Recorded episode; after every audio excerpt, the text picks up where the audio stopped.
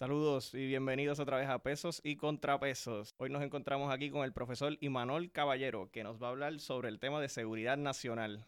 Aquí también me acompaña el panelista Ricardo Cintrón. Saludos, buenos días. Antes de empezar, quería que Ricardo les leyera una información sobre cómo podemos ayudar a, a nuestros vecinos de las Bahamas Sí, eh, la Facultad de Ciencias Naturales de la UPR de Río Piedras, hoy entre las once y media de la mañana y la una de la tarde, van a estar recogiendo artículos de primera necesidad para las Bahamas, para las personas eh, que sufrieron las danificaciones por el huracán. Eh, y si no puedes llevar esos artículos pues a esa hora, puedes coordinar con la asociación a través de apremedicapr.gmail.com. Muchas gracias, Ricardo. Claro.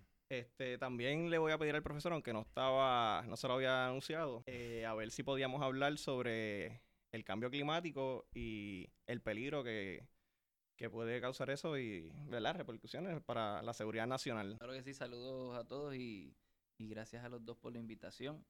Hablamos de lo que ustedes quieran. bueno, vamos a empezar eh, pre-septiembre 11, pre-9-11. Me acuerdo que discutimos en, en su clase el que no lo sepa, pues él es profesor en la, en la Facultad de Derecho Interamericana de la clase de Seguridad Nacional. Y lo que me sorprendió de, una de las lecturas era que lo, poco preparado que estaba el CIA o la, o la comunidad de inteligencia en general. Tan así que se habla de, de que después la caída de la Unión Soviética, o un poco antes, ellos ya habían abandonado muchos de los aspectos de, la recopilación de inteligencia, eh, ellos no pudieron este, predecir la caída de la Unión Soviética, no pudieron predecir este, que India se nuclearizara, aunque tuvieron la información en mano de, que Osama Bin Laden este, lo más seguro iba a hacer un ataque, no sabían cuándo y no sabían cómo, cómo canalizar esa, esa información. Estaban desorganizados. Explíquenos un poco qué, era lo que estaba pasando en esa época. Bueno, pues eso es tremenda pregunta. Eh, esto ha sido una discusión en el mundo de seguridad nacional por, por muchos años. La pregunta es, ¿cómo eh, un país puede evitar eh, algún ataque? Militar o sea terrorista en particular. Para el 911 eh, hay un autor que, habla sobre el tema, que es el mejor que ha retratado eh, cuán preparado o cuán despreparado estaba Estados Unidos para prevenir eh, un ataque terrorista. antes del 911 habían ya, había, hay que remontarnos por, por ejemplo a los 70. Estados Unidos tenía un gran interés, por ejemplo, en la región de, de Afganistán, eh, ¿Por qué? Porque obviamente estábamos todavía en ese tiempo de la Guerra Fría y había que tener control de la región, era un punto muy importante. Y, pero luego que la Unión Soviética se cae, en esencia, Estados Unidos deja de seguir de cerca cuáles eran los acontecimientos que estaban ocurriendo allá en términos de cuáles eran los líderes, la organización, quiénes eran estos talibanes que estaban creciendo, de, qué se trataba Al Qaeda. Eh, así que en los 70, eh, una vez luego cae ya eh, a principios de los 90, por decirlo así, finalmente, eh, la Unión Soviética, pues Estados Unidos se retira. Desde el punto de vista de estar recopilando información, y con información quiero decir inteligencia, y luego vamos a hablar lo que es inteligencia. Pero en general, inteligencia es data que pueda ser útil para entender qué está haciendo el enemigo. y pues dejaron de recopilar información y estas personas que fueron protagonistas en los 70, por ejemplo, de saber qué estaba ocurriendo en el área, pues ya no se le estaban dando importancia. ¿Qué ocurre? Comienzan a desatarse los movimientos geopolíticos que vimos en los 70 y llega el 2001 para hacerle así un, una historia apretada. 2001 y vimos los ataques. Y la gente lo primero que se recordó es que ya en los 90 hubo un ataque en, la, en las Torres Gemelas. Sí, cierto la CIA estaba trabajando el asunto, pero había algo que fue clave y fundamental y así se, se documentó en el informe de, de, la comisión que hizo el Congreso sobre el análisis de cuáles fueron las fallas para evitar el 9-11. Y es que las agencias, por ejemplo, de inteligencias y los recursos militares y las agencias que son más bien de law enforcement, como le llaman, no tenían buena comunicación. En mm. cierta manera, las agencias estaban funcionando aisladamente. No había, no, había coordinación entre ninguno. No había unas políticas ¿El, el NSI no estaba ahí o todavía estaba? Sí, el NSI ya existía. El NSI ya está, existe desde los 54. ¿La Primera Guerra Mundial algo así? ¿verdad? De 54. Ah, no, 54. ya. Eh, y se crea más bien con ese concepto también militar. Eh, mucho más dirigido también al uso de, de cómo hacer una intercepción en teléfonos alámbricos, como lo conocemos, no como el mundo de hoy inalámbrico. Eh, pero sí existía. Eh, Pero, por ejemplo, la CIA, que obviamente es la, la- agencia eh, más importante de recopilar inteligencia, pues se vio en cierta manera eh, tomada por sorpresa. Y entonces lo mejor es invitarlo a que lean ese libro de Steve Cole para que vean cómo ese, esa vez, que una vez choca ese segundo avión por la mañana, la CIA dice, ya sabemos quién es. Es Bin Laden, lo teníamos.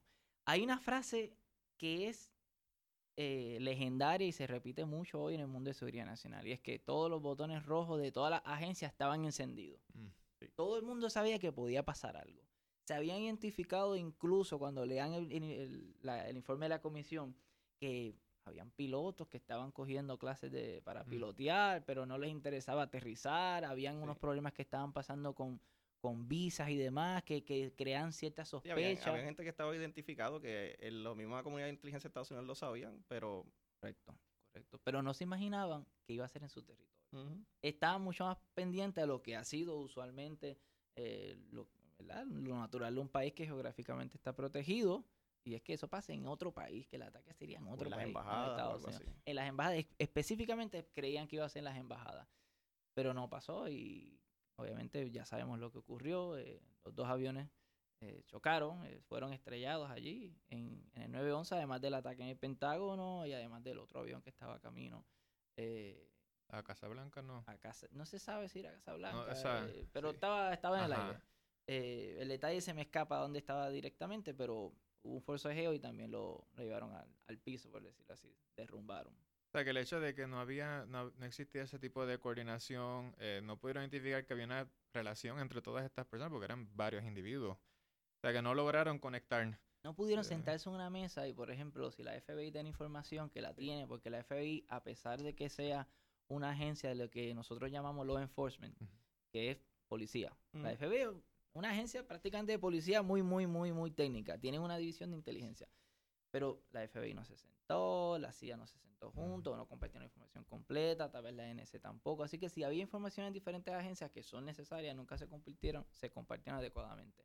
Esa es la crítica mayor que se le hizo eh, a las agencias de inteligencia, ¿verdad? Para ser un factor eh, en cardinal para, ¿verdad? Para evitar la- los ataques. Recuerdo haber leído, yo creo que se lo había compartido, que este, estaban mencionando que estaban tan desorganizados como usted dice, que en efecto, si hu- hubiese una agencia que hubiese tenido la información de cuándo iba a ser el ataque, probablemente tampoco lo hubieran podido evitar. Correcto. Así de desorganizados que estaban. Y sí, en el, como dijimos, de- desde los 70 a los 80, que era cuando Estados Unidos todavía estaba haciendo los proxy wars, ahí es que el CIA estaba en su pleno apogeo. Después en los 90, cuando a lo mejor viene yo creo que Bush padre y más la- en la época de Clinton, fue que abandonaron eso totalmente. Hay una, hay, hay teoría de que, ¿verdad? Depende de la presidencia, quién es el que estaba más, más cercano, obviamente, a la, a la CIA. Bush padre dirigió la CIA. Así que sabemos que su relación con la CIA fue excelente. Hay críticos de la administración de Clinton que dicen que Clinton relegó mucho su relación con el director de la, de la CIA también. Y se cree en su momento que eso fue parte también de, de- del fracaso de haber identificado la- las amenazas. Eh, pero cuando uno lee la- los documentos que son en estos temas que le gustan la seguridad nacional hay que cogerlo suave. Porque son documentos que salen luego de 15, 20 años, si es que alguna vez salen, porque Mm. eh, asuntos que tienen que ver con Puerto Rico todavía estamos en espera de muchos documentos que no han salido, por ejemplo, lo que son asesinatos políticos. Eh, así que después de muchos años uno, uno ve que hay algún autor que recopila lo- la data y entonces nos damos cuenta que, que en algún momento an- Bin Laden ya se estaba cono- se conocía quién era. Bin Laden era hijo de, de familia rico, tenía una, un estipendio de un millón de dólares al año, igual que nosotros tres aquí en la mesa. Eh, y ya se estaba identificando como una persona que estaba financiando el terrorismo. Eh, y entonces comienza a identificar que esta persona comienza a escalar y en algún momento se da casi una orden prácticamente para que detener a Bin Laden, pero no se hizo. Mm. Eh, así que, pero de, de este tema podemos hablar una hora completa, de cuáles son los, Sí. los fallos específicos, pero en definitiva, si hay una lección, es que la comunicación no era efectiva, eh, no fue buena, eh, había muchas alarmas, lo que la, todos los botones rojos estaban encendidos, que fue lo que las palabras exactas que describió la comisión que investigó el, ¿verdad? los sucesos luego del 9-11 y antes. Así que la comunicación definitivamente fue, un, uno de los, de los asuntos más importantes. Pero entonces pasó y ahora viene post 911 para asegurar que, para hacer- ellos asegurarse que eso no vuelva a pasar y se crean ciertas medidas, este, se reorganizan ciertas agencias bajo el Homeland o se crea el Homeland Security. Correcto.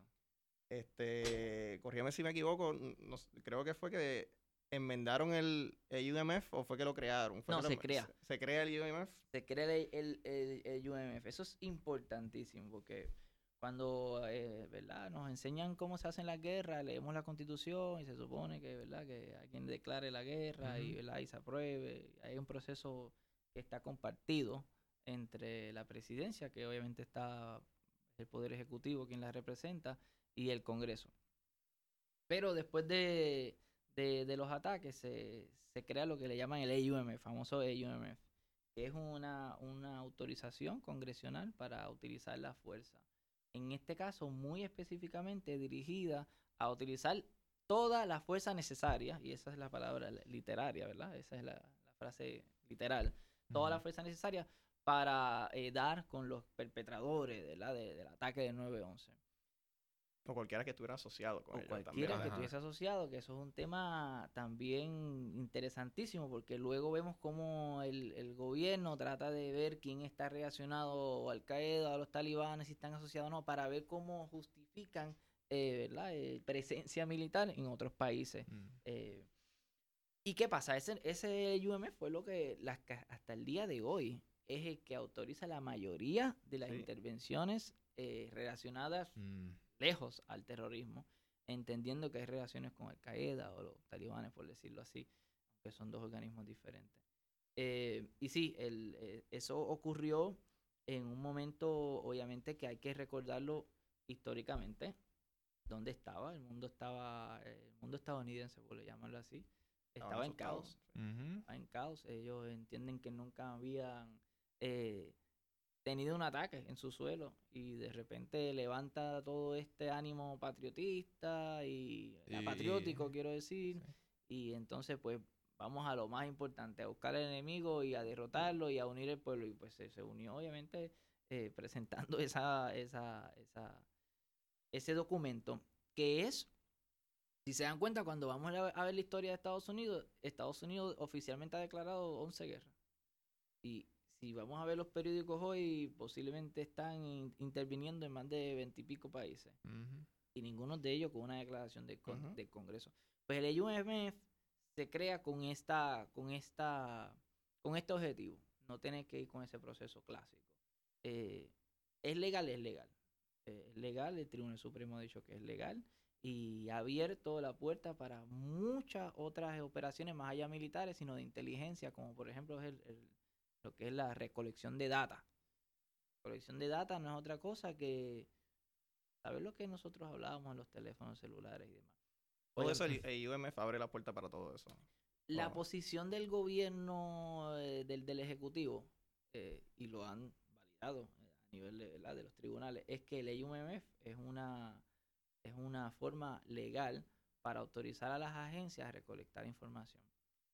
Hemos brincado bastante la- la- ¿verdad? las, épocas históricas, ¿no? El que nos está escuchando, está escuchándonos nada más desde el, de lo que pasó del, del, del 9-11 pero tal vez vale la pena dar un, un chispitín para Sí. atrás cuando para poder entrar al tema de esto de a todos nos gusta del tema de Snowden Patriot cómo es que nos eso. enteramos el. Patriot Act qué hace cómo es que nos nos, nos toma la información El de, FISA, sí, de funciona. celulares qué es el FISA de dónde surge pues vamos un poquito para atrás vamos a empezar antes del 911 y cuando estamos en la clase eh, yo lo trabajo desde esa época a 1920 hay un caso que es un caso famosísimo, que es el caso de Olmsted. Olmsted era una persona que, que vendía, eh, le gustaba vender su whiskycito. Y así como buen contrabandista, hacía casi 2 millones de dólares al año en esa época. El número de él era muy conocido y querían eh, tapearlo, como dicen en inglés, que es tapping, que es inter- intervenir su teléfono. Y en efecto lo intervienen. Pero lo intervienen como antes, no es como hoy. Las líneas de teléfonos eran literalmente líneas de teléfono, salían las líneas de las casas. Pues la policía lo intervino fuera, fuera de la casa. Sí. Fuera de la casa lo intervinieron y allí dieron con un, un- con un aparato criminal. Logró, lograron la convicción. En ese momento se reclamó que por virtud obviamente de la cuarta enmienda, que la cuarta enmienda de la constitución estadounidense es la que dispone todo lo que son registros y allanamientos ilegales y que para que sean legales, ¿verdad? Dependen generalmente de que se emita una orden. Pues, pues mira, el tribunal dijo, es que esa línea no estaba en tu casa.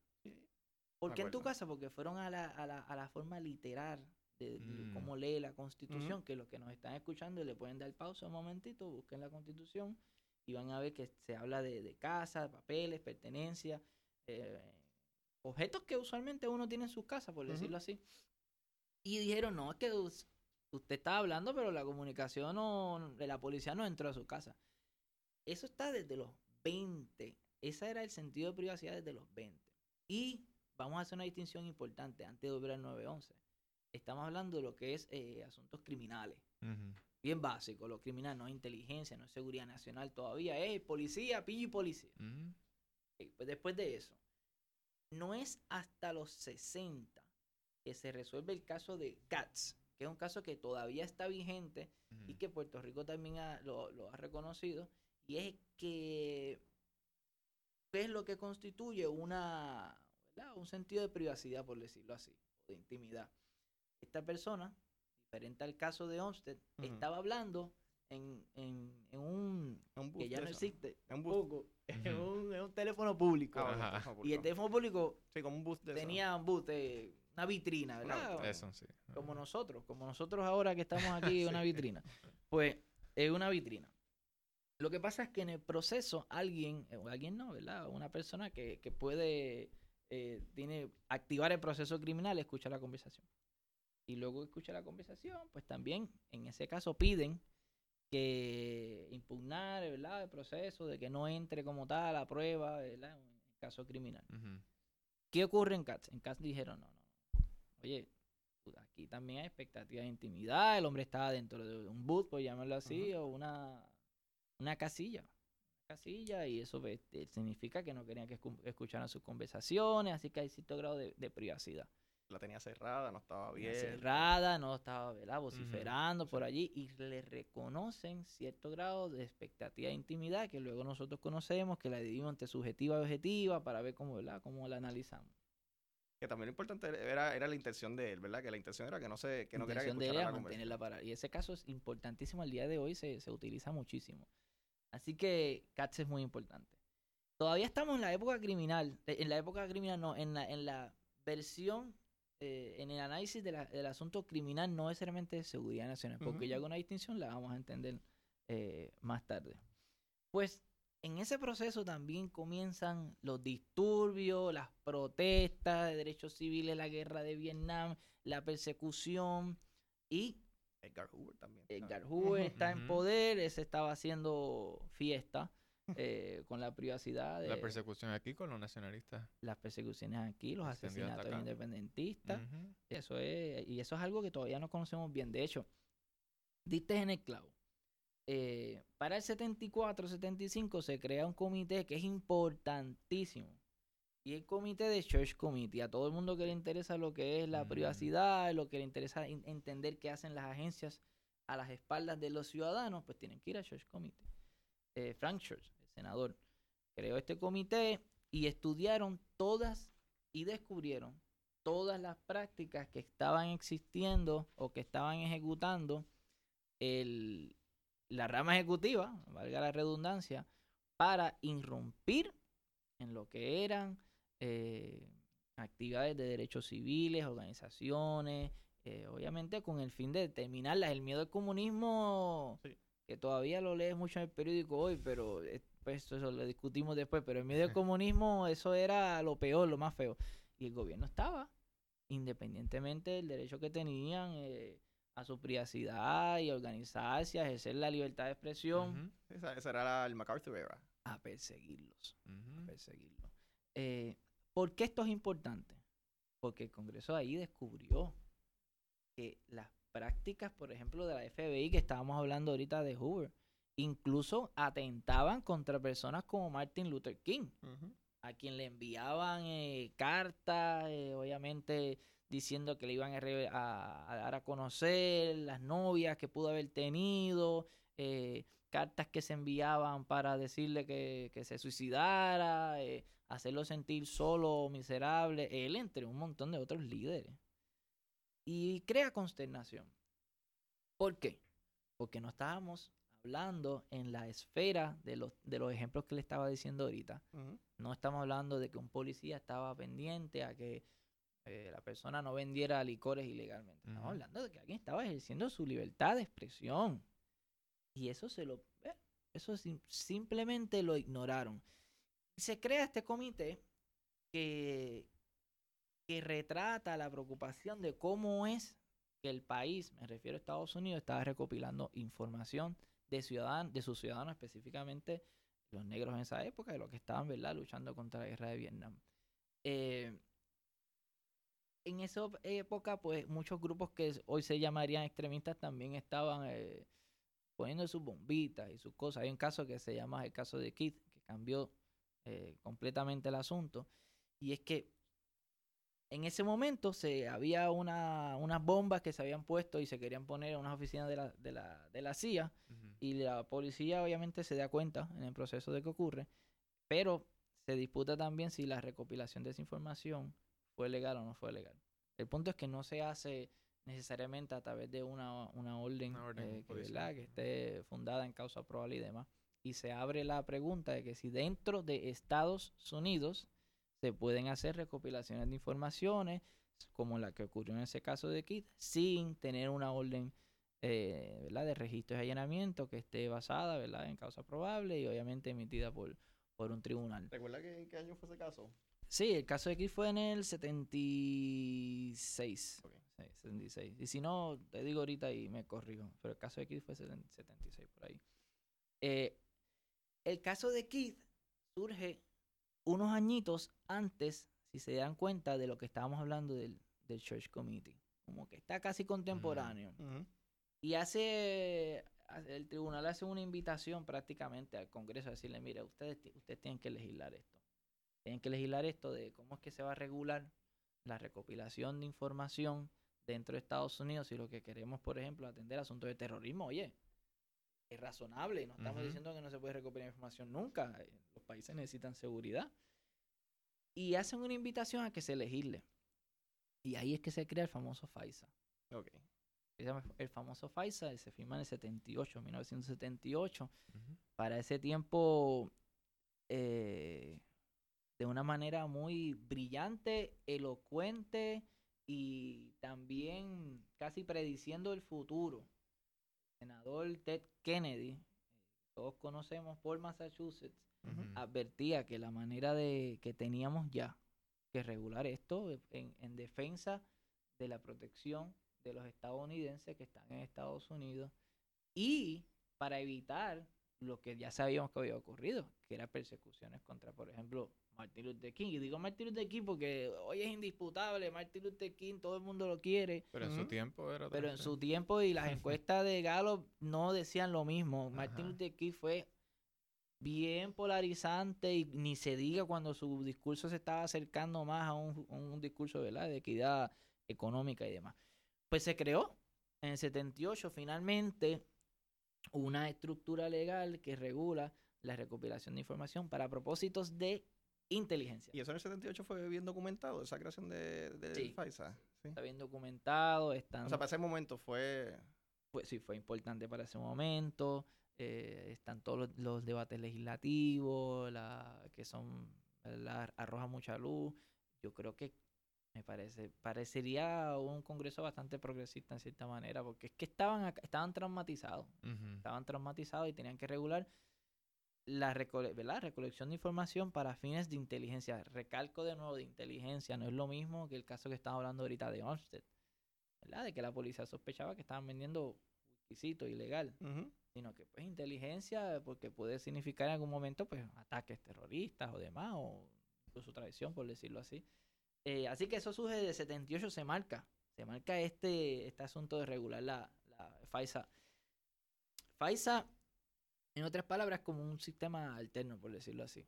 Eh, un sistema alterno donde eh, las agencias de inteligencia van a donde está corte, con procesos muy complejos, bien rigurosos. Privado, secreto, o sea, bien es secreto. secreto. Ahora, es y- secreto. Perdone por interrumpirlo, pero para que la gente también. Ahora la FISA está otra vez en las noticias por lo de Donald Trump también. Sí, sí. Estuvo muy, muy en las noticias para el verano del 2018 incluso, donde estaban hablando del asesor de, de asuntos de relaciones exteriores de el Carter- amigo, de, el amigo de. Puerto Rico, Trump.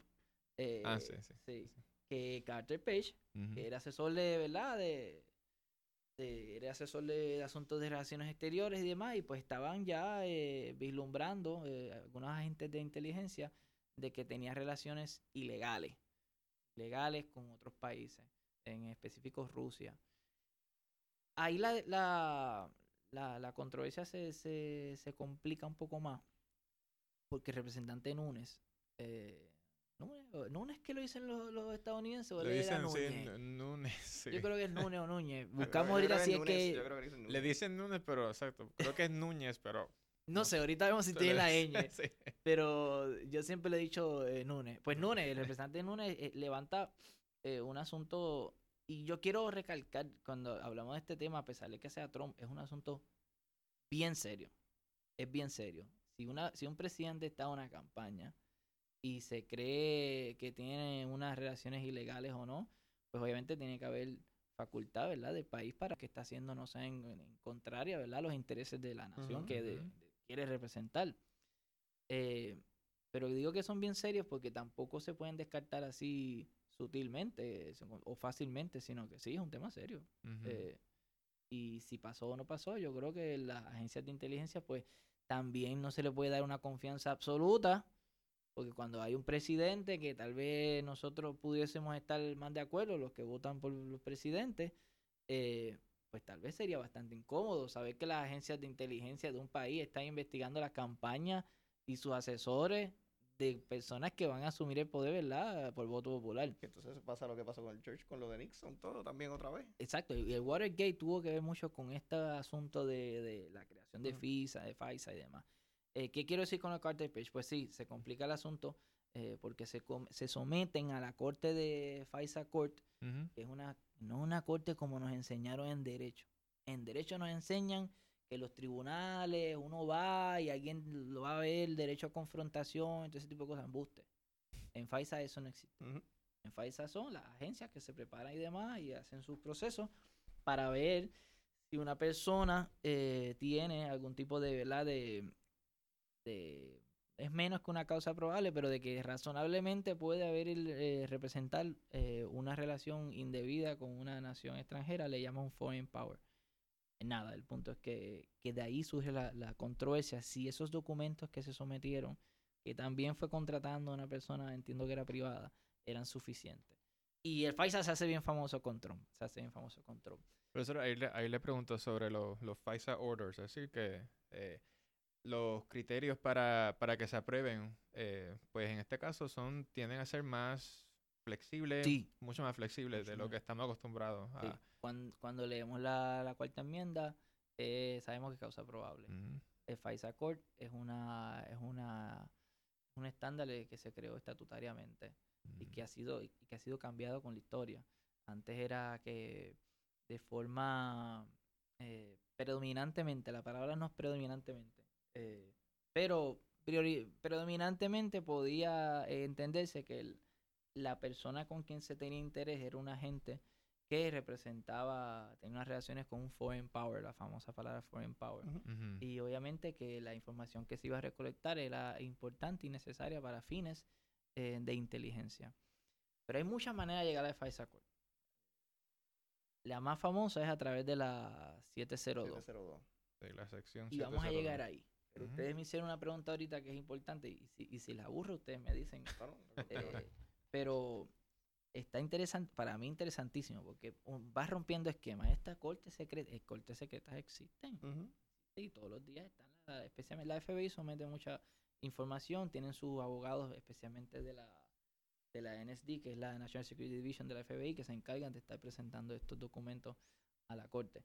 Eh, para que este panel secretamente eh, autorice y dé esa orden. Pero también se hizo bien famoso el asunto de la FISA, y volviendo al, al 911, Ujú. eh, ¿Por qué? Porque una vez ocurre el 9-11, eh, el presidente en ese entonces, Bush, reclama un poder que se estaba reclamando hace muchos años, incluso desde Roosevelt en 1940 ya habían expresiones de que el artículo 2, que es el que está relacionado a los poderes inherentes del presidente de Estados Unidos, eh, era suficiente para, por ejemplo, recolectar información.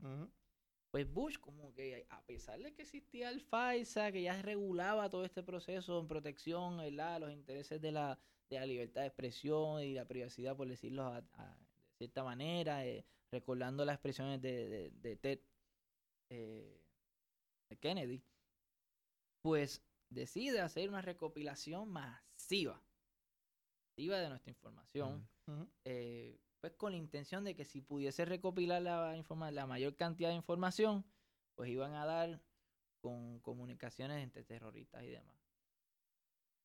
El análisis ahí es un poco más complicado, no puede analizar FISA estatutariamente, que es lo que dice. Eh, se argumenta de que ni tan siquiera FISA proveía para eso, porque a pesar de que había una emergencia, no se había declarado eh, una guerra. Pero antes. Del, de la discusión técnica, en esencia, artículo 2.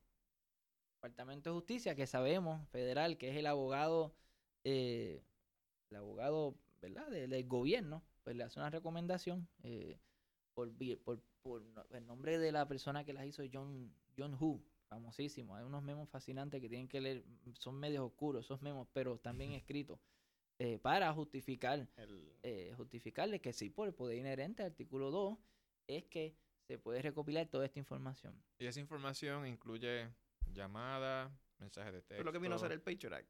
El Ah, Patriot Act fa- eh, lo que hizo fue eh, flexibilizó los criterios que conocíamos Mm. antes para poder recopilar información. Y antes de que siga, eh, hablando del Patriot Act, ten- tengo un, una cita aquí de Joe Biden Cuéntame. que dice, lo voy a parafrasear en español, que dice que si por, por años el FBI este, pudo, ¿verdad? Este, interrumpir o coger wiretaps en, en las llamadas de, de las personas para investigar la mafia, ¿por qué no se podría hacer ahora para investigar terroristas? Mira. La cosa Eso es fue en el que 2001 cuando se estaba de- debatiendo el 2001. Patriot Act. está Biden, candidato presidencial de los estadounidenses. Eh, pero qué bueno que tú trajiste eso porque da, da, da justo con lo que estábamos hablando ahorita de que vamos a hacer la transición. diferencia entre la transición, entre lo criminal y es totalmente, eso es un argumento poderoso, ¿no? Ujú. O sea, yo no lo puedo negar, es un argumento poderoso y entonces se, se- eh, comienza a exigirle al pueblo eh, y al mundo, porque el mundo está involucrado, a que prácticamente entreguen toda su información. Lo que ocurre es que esto no, no se dio con, cono- la gente no tenía conocimiento de que estaba pasando. Y muchos de Eh, ellos tampoco, ¿no? Mucho- muchos de los congresistas. muchos de los congresistas tampoco, y eso es una separación también importante, se hizo a espalda también del, del Congreso. Ujú. Y, pero hay un programa que, y contestando tu pregunta, hay, hay un, hay un programa que, que se llama el TSP, que era el, Mm. el Terrorist Surveillance Program. Ay, le estoy dando a la mesa, perdón los que tengan, los que tengan headphones. Eh, ese programa, pues lo que hacía era recolectar todo lo que le llaman metadata. Metadata no es otra cosa que todas las llamadas, los números de, la, de los teléfonos, eh, información que, que, que termina surgiendo de nuestros aparatos móviles, especialmente los smartphones. Y los unían. Entonces sabían dónde tú estabas, qué hacías. Eh, eso fue eh, especialmente descubierto y bien documentado por un por un periodista de New York Times que a los que le interese este tema le invito a que lo sigan es Charlie Savages. Ahorita yo le envío nombre a- al panel para que si quieren lo pongan en las redes sociales. Excelente excelente. Y, y, es, y fue uno de los que ha documentado todo lo que tiene con Guantánamo que eso es otro tema. Eh, Pero volviendo a, a- a lo, a lo que nos hizo a nosotros conocer más allá de FISA y de esto de los programas de, de espionaje de Estados Unidos y cómo involucran a la privacidad de los estadounidenses y, ¿verdad? y nosotros que somos un territorio. Eh, también se da el- los famosos liqueos. En Ujú. 2005, a través primero del periódico The Guardian, de Edward Snowden. que Obviamente lo conocemos. Eh, Edward Snowden fue contratista de una compañía importantísimo en el mundo militar. Entiendo que fue Halliburton. eh, si no, me corrigen.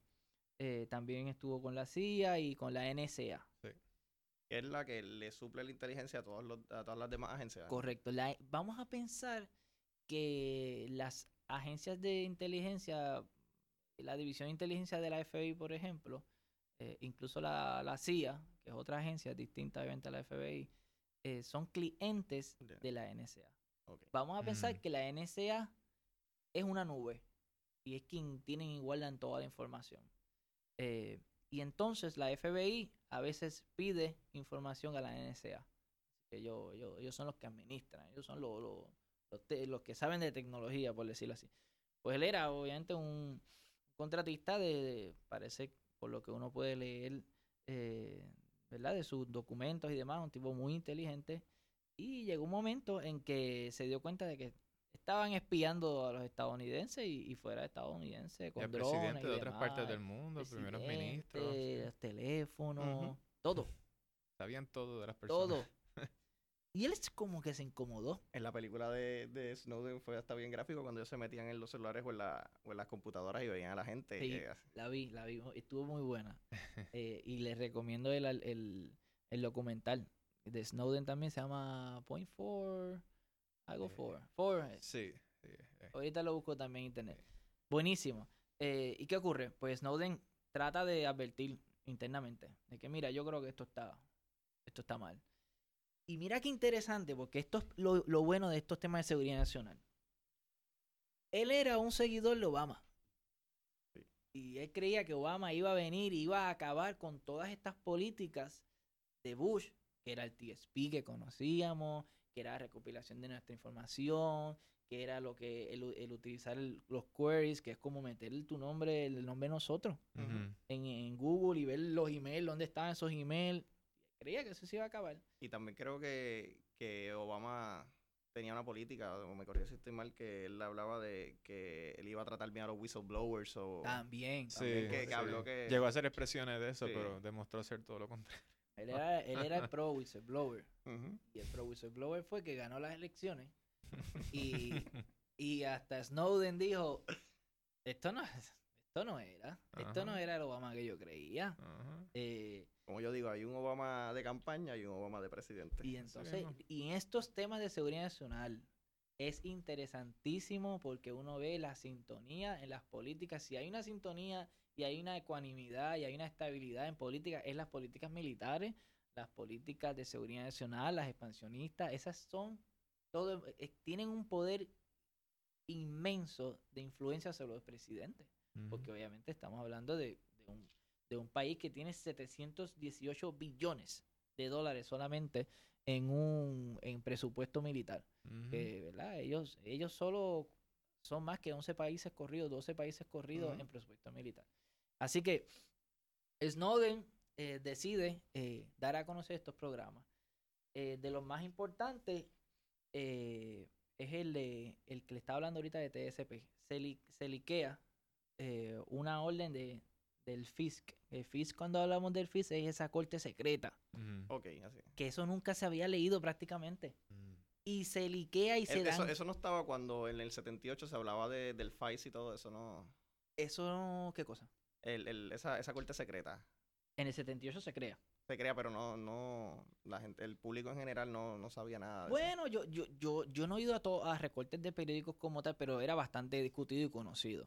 Porque fue un asunto bien importante. Recuerda que, como estábamos hablando ahorita, era una medida correctiva a todo el, bochorno. El Mm. bochorno de, ¿verdad? de las violaciones de derechos civiles que hoy se dan de otra forma.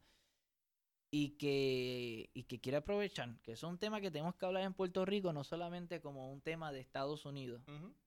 Hace poco, en el verano de este año, de 2019, vimos un chat del gobernador que estaba dando instrucciones específicas a, su, a jefes de agencias o asesores para perseguir a periodistas o, o- o usar troles. Eso se llama en inteligencia, son medidas de counterintelligence. Y eso se tiene que discutir. Yo eh, espero sacar tiempo con calma para escribir algo de eso. Porque nosotros estamos sufriendo eh, un- ciertas medidas de, de disrupción de lo que son movimientos eh, civiles, como por ejemplo es el uso continuo de, de la de la mofa, de los que luchan en el país, se organizan y demás, o son los pelujos, los hippies. Aquí hay una campaña bien coordinada del, del gobierno y que quedó documentada en ese chat. Y, y más allá de los escándalos y de la mofa y de lo, ¿verdad? de lo abusivo, lo triste y lo, bueno, lo que le resultó, ¿verdad? En la renuncia del gobernador forzada por el pueblo, hay que ver eh, cómo, cómo se están comportando desde el punto de vista de, de medios de comunicación y, y persecución todavía a grupos de derechos civiles en Puerto Rico, tal como se documentó en el Church Committee. Y yo invito, a, si algún día este programa lo escucha algún legislador, la cual estoy seguro que sí, que dé un paso adelante y que comience a hacer una investigación de, la, de, lo, de lo que significa esta persecución de periodistas y demás, o Ujú. este targeting, como en, sí, en- y- ¿verdad? en tema de... Y para añadir a ese punto, eh, hubo un artículo del Centro de Periodismo Investigativo que, que detallaron eh, cómo eh, uno cree que una encuesta está reflejando el sentir de un sector de la población y cuando encuentran quiénes eran los encuestadores, eran bots, eran cuentas falsas. Correcto. Personas que no están aquí, personas que no están aquí, eh, nombres extraños, no tenían foto de perfil, no había más nada. Pero salía que eso, eh, que X por ciento de personas, que eran la mayoría, favorecían este asunto. Correcto, correcto. o sea, que es problemático, es bastante problemático y, una, y los medios, uno pensaría que deben ser un poco más responsables Sí. a la hora de divulgar esa información y de, y de reconocer cuando eso ocurre. Estoy de acuerdo. Estoy de acuerdo. Es un tema que tenemos que discutir y lo que le interesa el tema de seguridad nacional está bien relacionado a lo que es la seguridad nacional. Eh, así que bueno, estábamos hablando de, de qué pasó con Snowden. de Snowden eh, dio a conocer este programa en 2005 y entonces comienzan una cierta de reformas en el Congreso. Eh, la más famosa o la más conocida es la famosa 702 que estaban hablando ustedes sí. ahorita. Cuando hablamos de 702, ¿qué significa? 702 es la autoridad que tiene bajo la, la FISA eh, el gobierno de Estados Unidos para hacer investigaciones o recopilar inteligencia. Aquellas personas que no sean estadounidenses. Sí. Porque eso es importante, porque ahorita estamos hablando que estaban haciéndose recopilaciones masivas de estadounidenses y no estadounidenses, eso que era una cosa realmente espeluznante, porque ha habido históricamente y legalmente una coincidencia de que dentro de Estados Unidos eh, tiene que haber cierto respeto por la verdad, por la privacidad, por decirlo así. Eh, así que se crea la, la, la 702, eh, se trabaja. Y lo que hace la 702 es prácticamente que las personas que sean estadounidenses no se pueden estar eh, recopilando información. Hay secciones para estadounidenses, sí las hay. Eh, Mm. y, eh, pero en esa sección contempla estadounidenses que estén hablando con, con algún una persona que haya sido objeto de investigación de que sea de otro país, que esté fuera de Estados Unidos. Pues eso es un punto importantísimo. Y has dado en la médula del, de, de la controversia. Eh, estaban, hay un caso importantísimo también. Yo, Jeffrey, eh, cogió clases conmigo y sabe que yo digo que es importantísimo Mm, todo. todos los casos. todo. Pero hay un caso muy importante, hay un caso muy importante que es el caso de, de ACLU, ICOU, eh, que es. American Civil Liberty Union eh, versus Clapper. ¿Qué es lo que está, qué es lo que ellos dicen allí? Mira, dicen, primero, el que ustedes están grabando personas que están incluso fuera de Estados Unidos, eso crea prácticamente un, un efecto, lo que llaman chilling effect, que es una forma disuasiva de que las personas ejerzan su libertad de expresión. ¿Por qué? Porque los clientes de estos abogados y periodistas que estaban uniéndose a, est- a esta demanda, pues tenían clientes en- de Guantánamo que eran tal vez terroristas probados o algunos de ellos que se creían que eran terroristas. Así que las conversaciones, por ejemplo, con sus abogados estadounidenses se, se, se grababan y se escuchaban.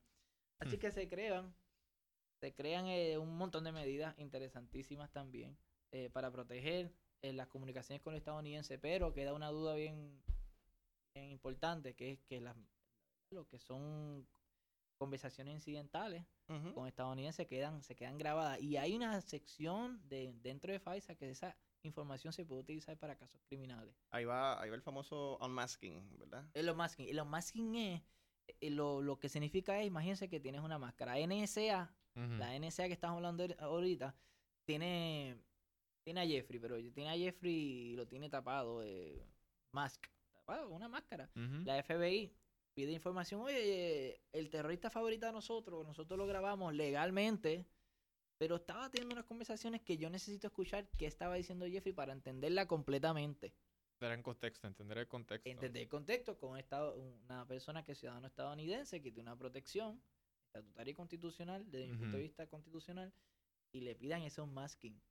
Los republicanos entraron en el 2018 eh, también con otro escándalo Trump, pero a mí, de mi punto de vista muy acertados y dijeron que si ustedes van a hacer un masking de un estadounidense que incidentalmente le recopilaron información, necesitan tener No. cierta protección de causa probable.